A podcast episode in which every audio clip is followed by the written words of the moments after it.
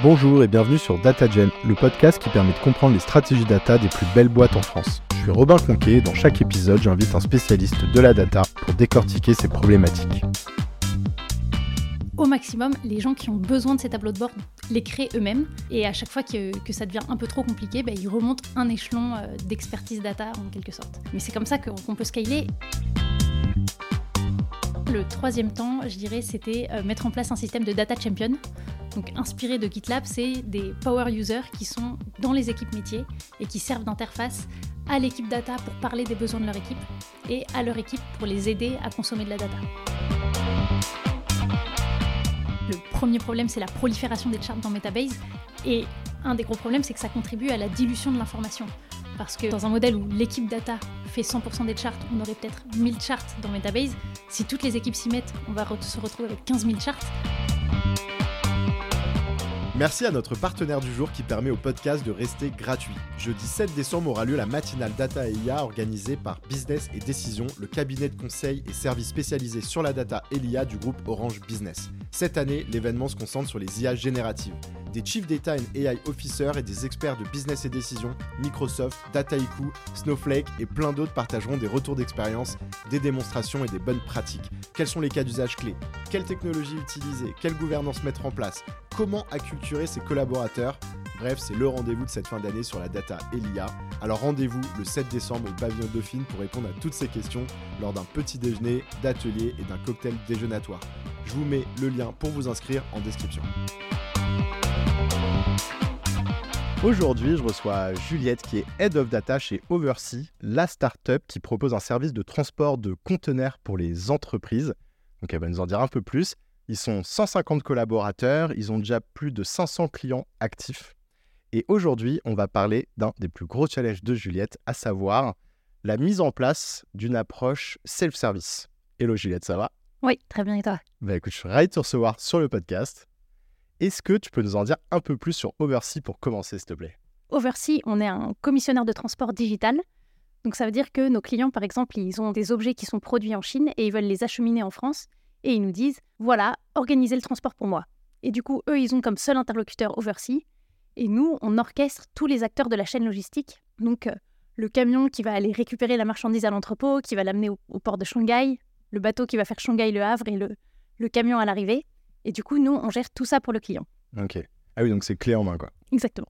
Excellent. Comme une agence de voyage pour les containers. Ok. Et j'ai partagé quelques chiffres en intro. Est-ce qu'il y a d'autres éléments que tu voudrais compléter? La boîte existe depuis 5 ans et demi.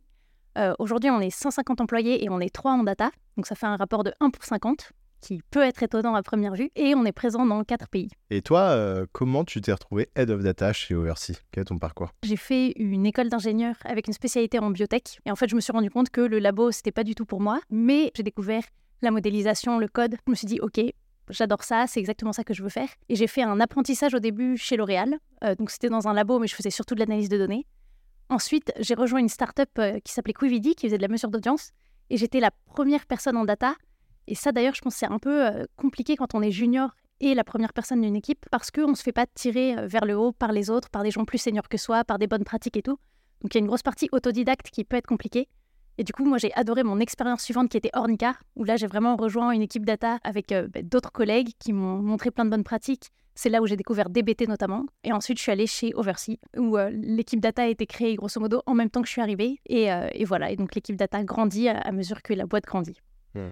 Ouais, donc peut-être DBT en deux secondes, vu que tu insistes dessus, je le réexplique au cas où c'est l'outil de transformation de données hein, qui permet de faire des pipelines de données dans un, entrepôt euh, uniquement SQL qui est en train d'être adopté massivement. Pour ceux qui ne connaissent pas, euh, bah, vous allez en entendre parler souvent sur le podcast parce que de toute façon, il pop un peu à, chaque épisode. Je rebondis une seconde sur ce que tu as dit, je trouve ça vachement intéressant parce que la question m'avait déjà été posée en plus sur euh, LinkedIn notamment par quelqu'un.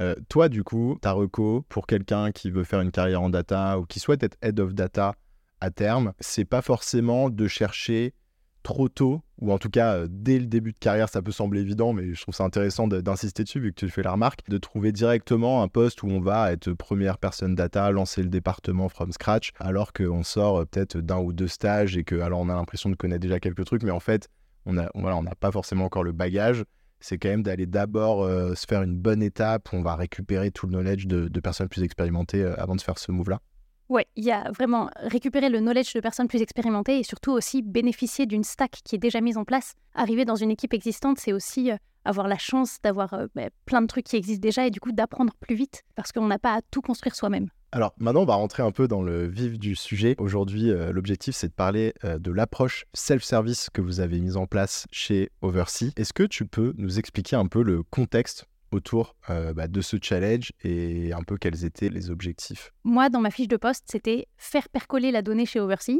Donc c'est euh, un peu abstrait et imagé en même temps. Et grosso modo, ça veut dire faire en sorte que tout le monde chez Oversea consomme de la donnée et que la donnée soit absolument partout dans toutes les décisions. Et du coup, pour ça, quand je suis arrivée, il n'y avait pas encore de véritable équipe data, mais il y avait déjà Metabase qui était en place. Donc Metabase, c'est notre outil de BI où il y avait euh, des, dashboards à disposition, il y avait déjà un peu de self-service et il y avait quelques tables qui étaient préparées par l'équipe tech.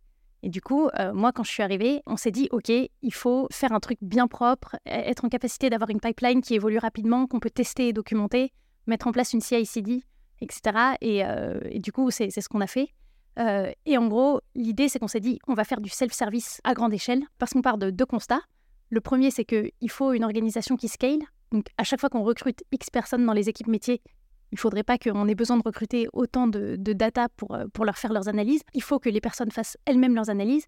Et le deuxième truc, c'est que le métier de commissionnaire de transport, il est horriblement compliqué, il y a des spécificités dans tous les sens. Et du coup, les gens qui ont l'information, qui ont les idées pertinentes, c'est vraiment les gens qui sont dans le métier, qui connaissent les spécificités. Et du coup, c'est juste plus simple si c'est eux qui font les analyses dont ils ont besoin. Effectivement, ce sujet du self-service, de toute façon, maintenant, on en entend parler souvent. J'ai l'impression que de toute façon, toutes les boîtes en font un objectif à un moment ou à un autre. Là, ce que je trouve très intéressant, c'est vraiment de l'avoir mis au centre de la culture, entre guillemets, de la data de la boîte dès le départ. Et ça peut sembler assez logique parce que finalement, c'est un moment où bah, vous êtes très peu nombreux et donc de toute façon, euh, vous allez avoir du mal à vous-même dépoter euh, tous les tableaux de bord ou toutes les analyses pour tous les 150 collaborateurs dont on parlait plus tôt. Mais curieux du coup que tu nous expliques un peu comment ça fonctionne opérationnellement parlant et à quoi ça ressemble dans les grandes lignes. En gros, chez Oversea, on est organisé, il y a un peu euh, trois types d'équipes en fonction de la proximité avec le client. Euh, il y a les équipes Sales et Ops qui font véritablement le métier de commissionnaire de transport. Elles font euh, le, job qu'on vend à nos clients. Ensuite, il y a des équipes qui s'appellent les équipes Excellence. Donc on a les OpsEx, les RevOps et la FinOps eux, leur but, c'est d'améliorer les process des équipes. Par exemple, euh, une façon de le voir, c'est de se dire la performance des OPSEX, c'est la dérivée de la performance des OPS. Donc le nombre de transports que peut gérer un OPS, ça c'est la performance de l'OPS. Et le fait que ce nombre, il augmente mois après mois, ça, ça témoigne de la performance des OPSEX qui vont améliorer les process, etc. Ah oui, donc eux, leur objectif, c'est vraiment aider les équipes métiers à scaler, quoi. Exactement. C'est absorber avec une équipe qui reste, euh, on va dire, à taille euh, équivalente, plus de business, quoi. Même si peut-être que dans les faits, l'équipe augmente aussi, mais. Ok. C'est exactement ça. D'accord. Ouais.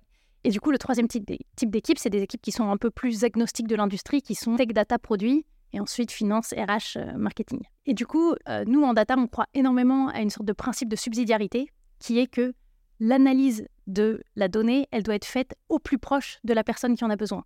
Donc si un ops, il a besoin euh, de lister tous les transports qui vont être retardés à cause du typhon qui a lieu à Xiamen en ce moment, il doit le faire lui-même. Et si jamais il y a une analyse un peu plus compliquée, il va d'abord demander de l'aide aux OPSEX, qui sont là pour les aider. Et si jamais les OPSEX n'y arrivent pas, il demande à la data. Donc on remonte un peu les, échelons d'expertise data à mesure des besoins, mais ça permet au moins de gérer dans la masse le maximum de demandes au niveau où euh, elles ont lieu. donc ça, ça fonctionne pour voilà un peu la différence entre l'analyse du quotidien euh, je vais schématiser, peut-être que certains sont capables de faire des analyses complexes, mais une analyse simple, il avait lui-même une analyse un peu plus compliquée, il remonte sur les équipes excellentes, une analyse très compliquée, bah ça va revenir à l'équipe data qui va passer un peu plus de temps dessus, etc. Et pour ce qui est plutôt de l'angle euh, tableau de bord, vu que c'est souvent de ça aussi dont on parle lorsqu'on parle de self-service, euh, comment ça fonctionne? Les tableaux de bord, c'est un peu la même chose. Au maximum, les gens qui ont besoin de ces tableaux de bord les créent eux-mêmes. Et à chaque fois que, ça devient un peu trop compliqué, ben, ils remontent un échelon euh, d'expertise data en quelque sorte. Mais c'est comme ça qu'on peut scaler. Et c'est d'ailleurs aussi comme ça qu'on a des tableaux de bord très actionnables. C'est que c'est la personne qui en a besoin qui le crée.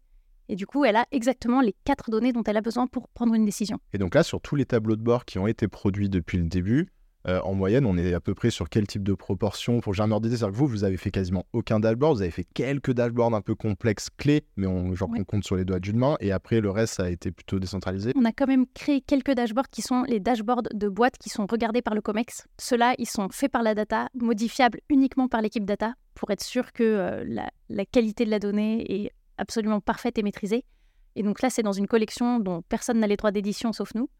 Et ensuite, dans les autres équipes, on a certaines collections qui sont officielles, où seuls les gens des équipes excellence peuvent les modifier.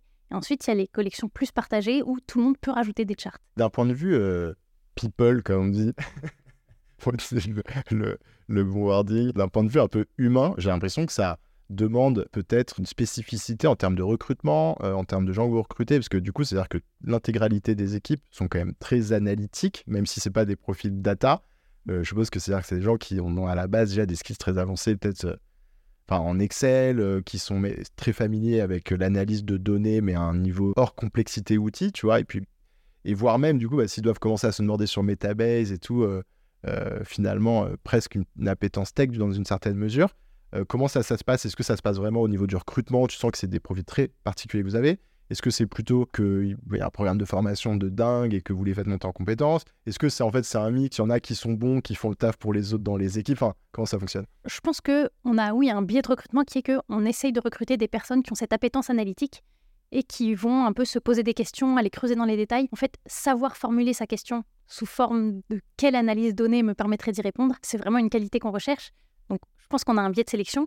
Ceci dit, en vrai, moi, je pense aussi qu'il faut désacraliser euh, l'analyse donnée. Tout le monde se pose des questions un peu tout le temps euh, dans la vie de tous les jours, et il suffit en fait d'avoir le bon outil et la bonne donnée pour ensuite être autonome euh, dans sa discovery. Et sinon, en termes de training, oui, quand même, on en fait. Donc, tout le monde qui rejoint Oversea fait déjà un, un, training en asynchrone sur Metabase.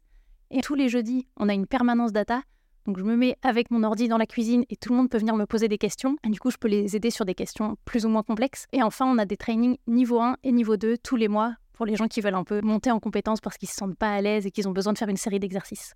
En termes de stack et de tech, à quoi ça ressemble? Tu as parlé déjà un peu de Metabase, tu as parlé de DBT un petit peu plus tôt.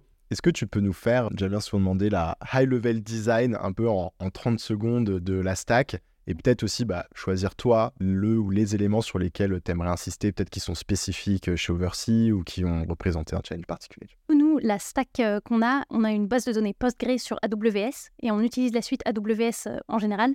Et ça, on s'est calqué sur la tech. Et on a une bonne raison de le faire, c'est que comme on est une petite équipe, quand on a besoin de creuser dans des détails très techniques dans les entrailles d'AWS, on a le soutien de la tech qui est là. Et ça, c'est une expertise qui a beaucoup de valeur pour nous et qui nous aide au quotidien. Euh, versus être tout seul à se débrouiller sur GCP parce qu'on tenait à GCP à tout prix. Donc AWS euh, avec Postgre comme base de données. Pour l'ingestion de données, on utilise Stitch. On utilise aussi des scripts euh, custom et on fait un dump restore parce que les techs aussi ont leur base de données dans AWS. Donc on peut facilement récupérer une copie des données. on utilise DBT pour la transformation. Pour l'orchestration de DBT, on utilise Airflow. Pour la BI, on a Metabase. Et euh, pour le code versioning et la CI/CD, on utilise GitHub. Et du coup, ça me fait me poser la question par rapport à l'organisation que tu as évoquée un petit peu plus tôt.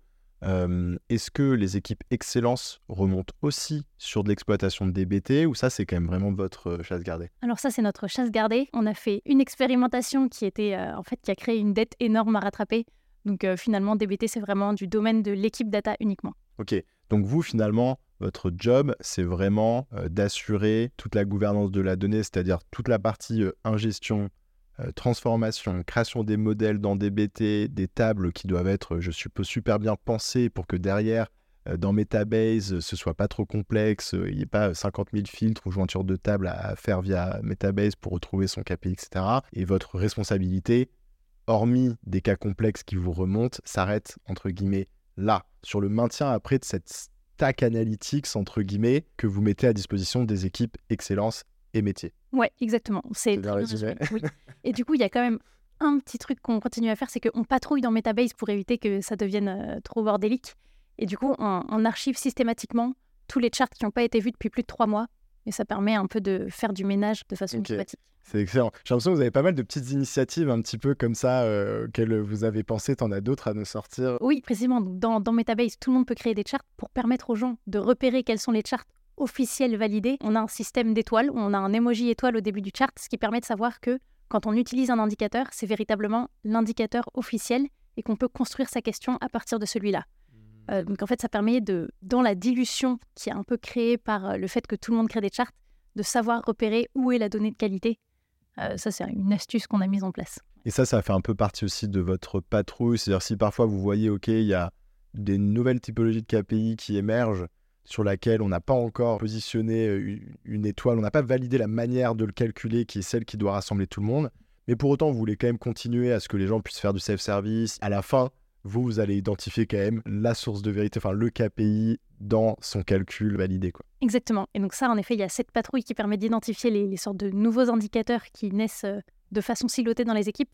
Et donc ça, c'est une grande bataille qu'on mène au quotidien. C'est vraiment la single source of truth. Il ne faudrait pas qu'il y ait deux fois le même indicateur qui évolue en parallèle dans deux équipes avec deux définitions légèrement différentes. Et donc ça, on patrouille pas mal dans Metabase pour ça et on aligne les stakeholders avec des réunions tous les mois. Typiquement, récemment, on a eu le sujet sur le win ratio, qui n'était pas calculé pareil en supply et en RevOps. Et du coup, on s'est dit, il faut absolument aligner les définitions. Et pour ça, en fait, on détermine un honneur qui a le dernier mot. C'est quoi un win ratio? C'est le ratio entre les quotes, donc les demandes de devis qu'on a gagnées sur toutes les demandes de devis qu'on envoie. C'est l'équivalent du taux de conversion, mais dans votre business, euh, on appelle ça comme ça. Ok. Ouais, donc ça, c'est typiquement un KPI. Il faut absolument que côté 16 market euh, se soit aligné, sinon euh, c'est vite le bordel. Comment ça s'est passé euh, chronologiquement? Si on dézoome un petit peu, du coup, sur, je sais pas, cette première ou ces premières années, quels sont un peu les grands milestones, tu dirais, pour mettre en place cette approche self-service et peut-être un peu combien de temps ont pris différentes phases? Je sais pas c'est comme ça que vous pensez la chose. Quand je suis arrivée, finalement, il y avait déjà des vrais process data qui étaient mis en place puisqu'il y avait des calculs qui étaient faits par la tech au quotidien et il y avait déjà Metabase. Mais du coup, Samy et moi, on est arrivés à peu près en même temps en 2021 et on s'est dit, OK, première chose à faire, il faut migrer la pipeline dans DBT pour pouvoir faire tout en SQL, ce qui permet au passage de recruter des profils qui connaissent le SQL et pas forcément Python. D'autant plus que les profils Python, souvent, ils, sont, ils ont une forte appétence data science.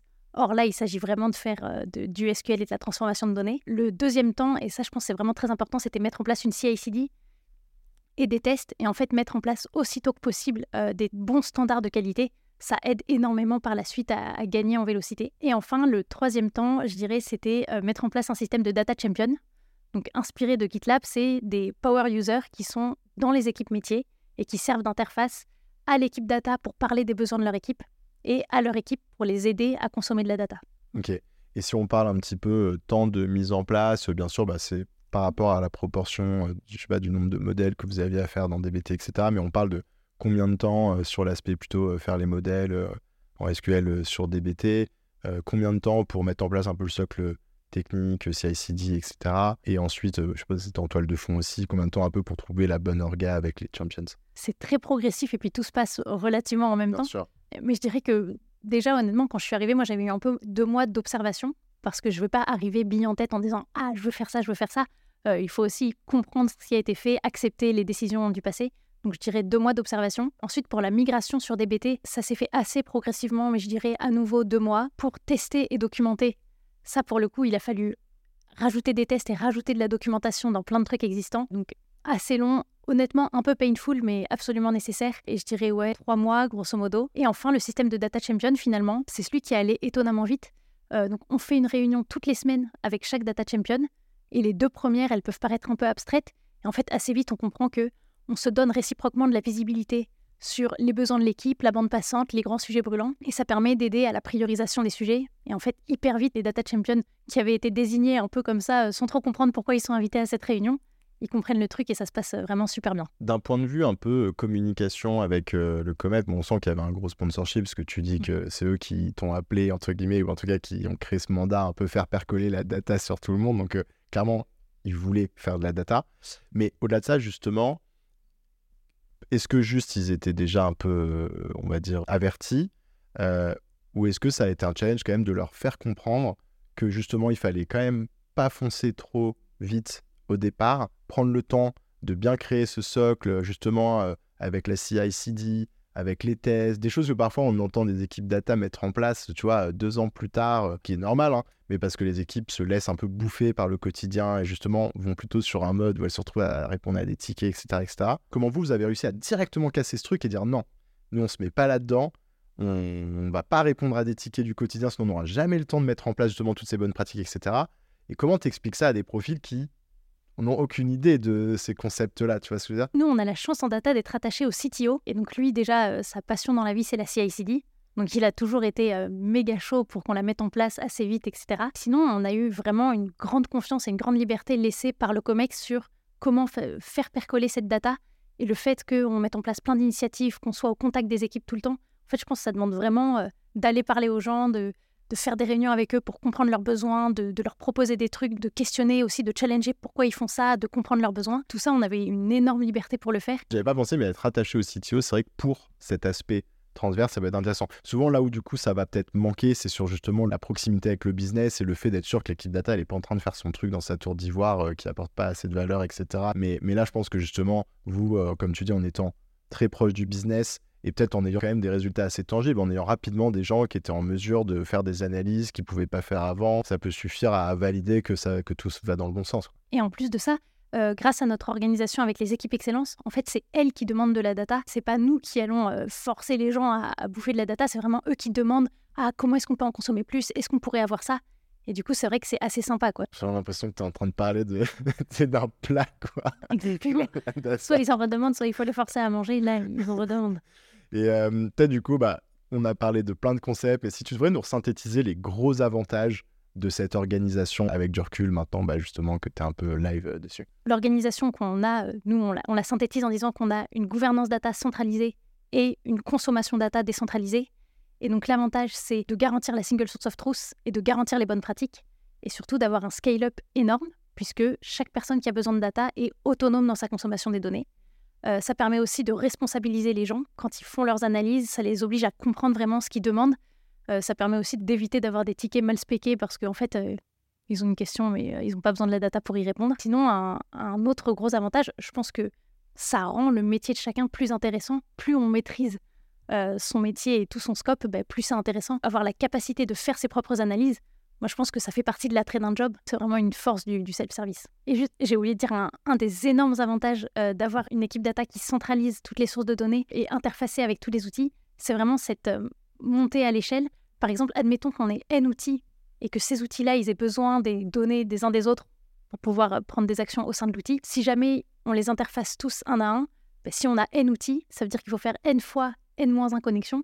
Alors que si tout passe par la data qui sert de plateforme, il y a N connexions pour ingérer les données et N connexions pour les pousser, donc c'est deux N connexions. Donc en fait, il y a une économie d'échelle énorme à avoir une équipe data centralisatrice. Oui, c'est ça. C'est-à-dire qu'à chaque fois, tu dois créer un pipeline. Si tu ne fais pas de centralisation en termes de, stockage, etc., euh, chaque outil doit créer un pipeline avec chaque autre outil, entre guillemets. Alors que là, ouais, on voit tout de suite le scale. J'ai l'impression que tu aimais bien les maths, toi. Et à l'inverse, quels sont les gros inconvénients selon toi, ou en tout cas les, limites qu'il faut identifier tôt pour trouver justement des, garde-fous. J'ai l'impression qu'on l'a touché un peu du doigt tout à l'heure avec le fait que bah, du coup, tu te retrouves avec des charts dans tous les sens. Et comme tu laisses pas mal de liberté, et eh ben, tu autorises quand même les gens à les faire un peu comme ils veulent. Et donc, je suppose qu'il y a celle-là dont tu peux nous reparler, et puis sûrement d'autres. Évidemment, oui. Je pense que le premier problème, c'est la prolifération des charts dans Metabase. Et un des gros problèmes, c'est que ça contribue à la dilution de l'information. Parce que dans un modèle où l'équipe data fait 100% des charts, on aurait peut-être 1000 charts dans Metabase si toutes les équipes s'y mettent, on va se retrouver avec 15 000 charts, alors que dans les faits, les informations intéressantes, elles sont grosso modo les mêmes. Donc, il y a ce problème de prolifération et de dilution de l'information. Nous, on essaye de lutter contre en archivant systématiquement euh, les questions qui sont non consultées et en ajoutant des étoiles sur les définitions officielles. Donc ça, c'est la patrouille. Exactement, ça, c'est la patrouille qui passe. Il y a ce qu'on a évoqué tout à l'heure, le risque de définition en silo, où les gens commencent à créer leurs indicateurs en parallèle. Du coup, on communique au COMEX euh, deux indicateurs qui ont le même nom et qui n'ont pas la même valeur, euh, ça c'est vraiment le truc qui fait vriller tout le monde puisqu'on ne sait pas où est la vérité. Et donc pour ça, on essaye de lutter contre avec ce système de data champion où on dit ok, les RevOps et la supply, ils bossent tous les deux sur le win ratio, il faut qu'ils s'alignent et quelle va être la définition, qui va être l'honneur? Et le dernier inconvénient, c'est que dans les faits, on n'a pas 100% de contrôle sur les modélisations data puisqu'il y a les équipes excellence qui font leur modèle data. Il y a des gens qui font des modèles data aussi dans d'autres outils, l'équipe finance par exemple. Et du coup, cette gouvernance data, elle n'est pas 100% centralisée et il faut arriver à lâcher du lest. En gros, il y a, un compromis à faire. On pense que le ROI, c'est de permettre euh, aux gens de garder une partie de l'expertise data dans leur équipe. Oui, parce que parfois, euh, l'intermédiaire euh, data il est intéressant dans un certain nombre de process, mais dans d'autres, peut-être qu'en fait, il va être il va être un petit peu contre-productif. Genre là, tu fais peut-être ref, je sais pas, à la finance euh, qui euh, fait ses bilans et qui a du coup des datas méga spécifiques à la finance. Là, ça sort d'un outil, ça va sur Excel, ça rentre directement dans leur Power BI ou dans leur euh, Metabase, utilisent aussi. Ils font ça en autonomie, maîtrisent leur capi sur le bout des doigts et finalement, ça marche assez bien. Ça peut créer des petites frictions de temps en temps avec des écarts, etc. Mais voilà, c'est ce genre de lest un peu dont tu parles que parfois il faut accepter de lâcher. Ouais. Tu as quelques conseils à ajouter, peut-être euh, après tout ce qu'on a dit là, à une équipe justement qui a envie euh, de se diriger vers euh, du self-service à fond, euh, soit depuis son incubation, un peu comme vous, ou soit si elle est un peu plus mature, je sais pas. Alors, j'avais réfléchi à trois conseils. Le premier, ça serait de mettre en place aussitôt que possible une CI/CD et des tests, parce que c'est vraiment le filet de sécurité qui permet de gagner en vélocité par la suite. Donc, de toute façon, c'est une sorte de multiplicateur de la vélocité, donc il faut le faire aussitôt que possible. Ça, c'est vraiment quelque chose qu'il faut avoir en tête une bonne fois pour toutes, c'est qu'en fait, pour 10 modèles qui vont être faits dans DBT, tu vas peut-être te générer, te dis n'importe quoi, euh, 10 tickets sur les trois prochains mois de problèmes de qualité, ou peut-être plutôt 100 si tu n'as pas fait les tests. Et si tu as fait les tests, bah, tu vas quand même devoir les corriger, mais tu vas le savoir en amont et tu vas être beaucoup plus productif. Et donc, en fait, si tu tires un petit peu ce truc-là à l'échelle, tu sais que tu fonces dans le mur si tu le fais pas, quoi. Donc, euh, mais pourtant, on attend toujours le moment où on se prend le mur en pleine face pour s'y mettre. Et je pense qu'il y a des gens qui ont fait l'erreur pour nous, et du coup, il faut éviter de le faire. On sait que la CI/CD, c'est génial. Tout le monde qui a une CI/CD, on est super content. Bah, acceptons le fait que c'est vraiment une bonne idée et qu'il faille le faire vite. Et, et effectivement, la CICD, du coup, on l'a pas euh, redéfinie. Je, me- je suppose que c'est pas clair pour tout le monde. Peut-être tu peux nous le vulgariser en deux secondes. Ouais, donc CI/CD, ça veut dire Continuous Integration, Continuous Deployment. Et en gros, c'est quand on modifie le code qui tourne en en production, plutôt que de le modifier directement et hop, advienne que pourra. Au moment de modifier le code, on ouvre une PR, donc une demande de modification, qui est d'abord revue par un humain. Donc ça, c'est important que la logique métier, elle soit validée par un pair. Et ensuite, on a des tests euh, qui tournent sur toute la modification qui a été faite, voire plus. Et du coup, c'est vraiment des tests qui permettent de vérifier que est-ce qu'on a bien dans cette colonne, tous les ID doivent être uniques. Euh, dans cette table-là, on sait que la somme de la marge de telle table doit être égale à la somme de la marge de telle autre table. Et si jamais un jour on fait une modification de code qui crée une erreur, elle va être interceptée au niveau de ces tests et du coup on ne pourra pas merger le code en production grâce à la CI qui aura intercepté un problème. Ok, donc en fait, c'est utile au moment où tu pousses du nouveau code en prod. Mais après, c'est aussi utile demain pour des nouveaux bouts de code que tu pousseras pour identifier si euh, ça impacte d'une manière négative le code global. Quoi. Donc en fait, euh, petit à petit, ça te fait plein plein de tests qui sont positionnés et qui te permettent d'identifier quand il y a un problème euh, dans ce que tu fais. Quoi. Et nous, par exemple, là en ce moment, on a 1000 tests qui tournent. En fait, c'est des tests qu'on n'a pas à faire à la main, quoi. Ah, est-ce que si je fais cette modif, est-ce que je vais bien me retrouver avec ça? En fait, ces tests-là, on les fait pas nous-mêmes. C'est la CI qui les fait. Et si ça passe, a priori, c'est que c'est bon. On ferme la parenthèse. Du coup, je t'ai un peu coupé sur cet aspect CI/CD et test. Donc ça, premier conseil, démarrer très tôt. Oui, la deuxième chose, c'est qu'il y a vraiment beaucoup de ressources sur Internet. Il y a beaucoup de boîtes qui mettent à disposition les bonnes pratiques qu'elles ont découvertes. Les gens, ils passent beaucoup de temps à réfléchir à ça. Et je pense que c'est un vrai levier d'accélération que d'accepter des bonnes pratiques, quitte à les challenger dans un second temps. Mais c'est vrai que pour aller vite au début, c'est pas mal de s'aligner sur l'état de l'art euh, qui est fait aujourd'hui. Et euh, la dernière chose, c'est que je trouve que quand on arrive dans une équipe data, il y a un peu le truc du nouvel arrivant. On veut prouver qu'on est utile, on a envie de faire plein de trucs, on a envie d'aider les gens. Et du coup, on a tendance à faire du livrable dans tous les sens, créer euh, 14 000 dashboards. Et en fait, ça, on sait que c'est un truc qu'il va falloir rattraper par la suite, une fois qu'on aura bien cliné les tables, une fois qu'on aura euh, mieux défini comment doivent être calculés les indicateurs. Et du coup, en fait, au début, ce qu'on a fait avec cette prolifération initiale, c'est qu'on a creusé de la dette qu'il va falloir rattraper. Et du coup, je pense que le conseil, c'est il faut pas se grouiller de faire du livrable, il faut plutôt se grouiller de mettre en place des bonnes pratiques pour ensuite seulement faire du livrable de qualité. Ok, très intéressant. Peut-être juste sur ton deuxième conseil et sur les bonnes pratiques, tu pourras me partager euh, justement une ressource ou deux que je mettrai en description. Quelles sont les prochaines étapes pour euh, l'équipe data euh, Alors, du coup, nous, l'étape qui est toujours la prochaine étape, c'est d'améliorer notre stack data. Aujourd'hui, on essaye euh, d'avoir un meilleur euh, management de nos serveurs. Donc, être sûr qu'ils sont bien sizés, qu'ils ont les qualités euh, dont on a besoin pour effectuer nos calculs. Intégrer plus de sources de données. Donc là, on veut intégrer les données de la compta avec Talentia, du tracking avec Postog et les données de call avec Aircall. Et enfin, là, en ce moment, on s'intéresse aussi à ChatGPT. On a quelques cas d'usage qu'on est en train de tester en ce moment pour vérifier si oui ou non il y a une traction côté équipe métier. Est-ce que ça nous aide vraiment à automatiser, accélérer des process? Ok.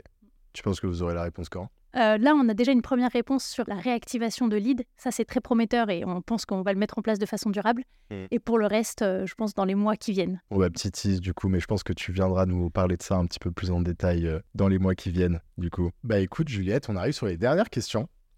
Est-ce que tu as une recommandation de contenu à partager à nos auditeurs? Il y a un contenu en particulier qui, nous, nous a aidé énormément chez Oversea, c'est le Handbook de GitLab. Chez GitLab, dans l'équipe data, tout est en- complètement ouvert à la lecture et ils ont des tonnes de bonnes ressources. Ils partagent euh, leurs rituels, ils partagent leurs fichiers de config, par exemple. Ce qui est incroyable, le jour où on veut tester un outil, on a un fichier de config qui est nickel, juste on prend, on teste l'outil, c'est extrêmement rapide. Ils partagent leurs bonnes pratiques, par exemple, cette idée de data champion, nous, on l'a calqué sur GitLab et ça marche super bien chez nous. En général, moi, c'est une boîte que j'admire beaucoup pour leur organisation data, pour euh, les, valeurs et le pragmatisme qu'ils ont. Et je trouve que les ressources aussi, ils ont une tonne d'articles hyper intéressants à lire. Ils ont fait la petite sélection. Et du coup, c'est vraiment un- une bible. Excellent. Mais il avait déjà été euh, cité justement par Gauthier euh, dans l'épisode sur Encore Store. C'était intéressant aussi, lui pareil. Il m'a dit c'est ça c'est la Bible, nous on prend les trucs et tout, ça marche super bien. Qu'est-ce que tu aimes dans la data? Moi, j'aime bien le côté énigme de logique, un peu euh, avoir une sorte de problème et se dire, OK, comment je vais aller réussir à chercher euh, telle donnée ou à faire du sens à, partir de ça et ça? Je trouve que c'est assez sympa, c'est un peu des petits jeux euh, mentaux. Donc ça, c'est la première chose. Et la deuxième chose, c'est que c'est aussi un métier relativement agnostique qu'on peut faire dans plein d'industries. Et du coup, le jour où on veut changer de domaine, bah, finalement, on sait qu'on pourra aller dans un domaine de notre choix parce que la data, c'est un besoin assez universel et les compétences data, elles sont assez agnostiques à l'industrie. Bah, Le jour où tu seras un peu moins passionné par le transport de conteneurs, effectivement, tu pourras rebondir sur plein d'autres choses. Qu'est-ce qui t'a le plus fait progresser? Moi, c'était clairement avoir une équipe auprès de qui apprendre, auprès de qui être euh, challengé, avec qui avoir des désaccords aussi, parce que je pense que les désaccords, c'est vraiment des moments de, de confrontation de points de vue et de progression énorme. Il faut faire preuve d'humilité, il faut aussi comprendre pourquoi les autres pensent différemment. Je pense que ça fait progresser énormément. Et la deuxième chose, c'est travailler dans une boîte qui met vraiment l'accent sur la pédagogie. La valeur centrale d'Oversea, c'est la pédagogie. Et du coup, c'est vrai que on peut poser des questions tout le temps, on a plein d'opportunités de formation, on a plein de rituels où on, on apprend des autres. Ça, je trouve que vraiment, euh, cette capacité à apprendre au quotidien, c'est trop bien. Ah oui, il y a une nouvelle question que je teste pour la première fois dans cet épisode. Est-ce que tu as une habitude liée à ton travail, plus ou moins originale, que tu pourrais partager? Bon, alors, c'est pas ultra original, mais euh, nous, on fait des sessions build une fois par semaine.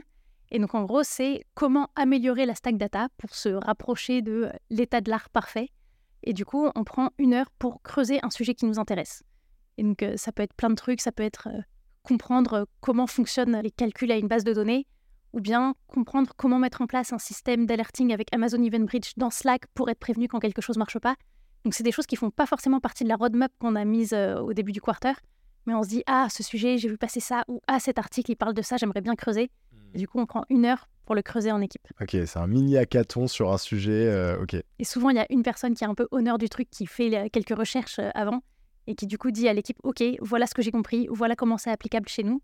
Et si c'est une idée qui nous plaît, bah, on en fait un, un sujet de la roadmap. Et vous arrivez à le tenir parce que ça, c'est le genre de truc sur le papier, c'est trop bien. En début de quarter, tu dis toujours, ouais, on va le faire et tout, ça va être trop cool. Et puis en fait, au bout d'un meeting, ça saute parce que tu es dans le feu de l'action et tu te fais submerger par euh, la roadmap. quoi. Ouais, et ben là, franchement, on le tient religieusement toutes les semaines euh, depuis un an, donc euh, pour l'instant, ça marche. Ça m'a l'air carré chez Oversea. hein. Et enfin, quel est le meilleur conseil qu'on t'ait donné? Alors, c'est pas un conseil qui est relié à la data, mais c'est vraiment un conseil euh, qui est valable dans son travail et dans la vie. C'est que pour avancer, il faut faire des choix.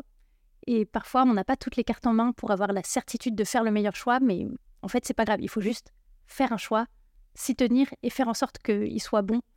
Mais voilà, c'est que- la, la façon d'avancer, c'est de faire des choix. Et souvent, une mauvaise décision est, est mieux que pas de décision, quoi. Exactement. Parce qu'au moins, tu te rendras compte qu'elle est mauvaise et puis après, tu iras dans la bonne direction. Et moi, je suis complètement partisane de ça. Je trouve que c'est aide vachement aussi à s'enlever ce poids de la décision. Ouais. En fait, en ça me permet d'avancer, de faire ce choix, et puis euh, j'ai le droit d'en changer, en fait, aussi. T'essayes de prendre les meilleures décisions euh, comme tu peux, euh, dès que tu peux, mais à la fin, si t'en fais quelques mauvaises et que ça te fait perdre du temps, bon, bah, ça fait partie du jeu, quoi. Écoute, Juliette, on arrive sur euh, la fin de cet échange. J'ai passé un super moment. Merci beaucoup, en tout cas, euh, d'être venu partager euh, tous ces tips sur le podcast. C'est vachement riche. Je pense que ça va beaucoup plaire. Et puis, c'est vraiment un sujet central en ce moment pour beaucoup d'équipes data, le self-service. Euh, Peut-être juste avant de conclure, euh, j'en profite pour rappeler à l'audience, pour ceux qui nous écoutent sur YouTube, n'hésitez pas à nous laisser un petit commentaire pour nous dire ce que vous avez pensé de cet échange avec Juliette. Et pour ceux qui nous écoutent sur les plateformes audio, bah, vous pouvez nous laisser une petite review sur Apple Podcast ou peut-être venir commenter le post que je vais faire avec Juliette sur LinkedIn. Je vous mettrai le lien en description également. Ciao Au revoir. Merci d'avoir écouté cet épisode. Avant de conclure, j'ai un petit service à vous demander. Si ce n'est pas déjà fait, est-ce que vous pourriez mettre 5 étoiles et un petit commentaire sur Apple Podcast C'est ce qui m'aide le plus à faire connaître DataGen et donc à attirer des invités exceptionnels. Merci et à bientôt.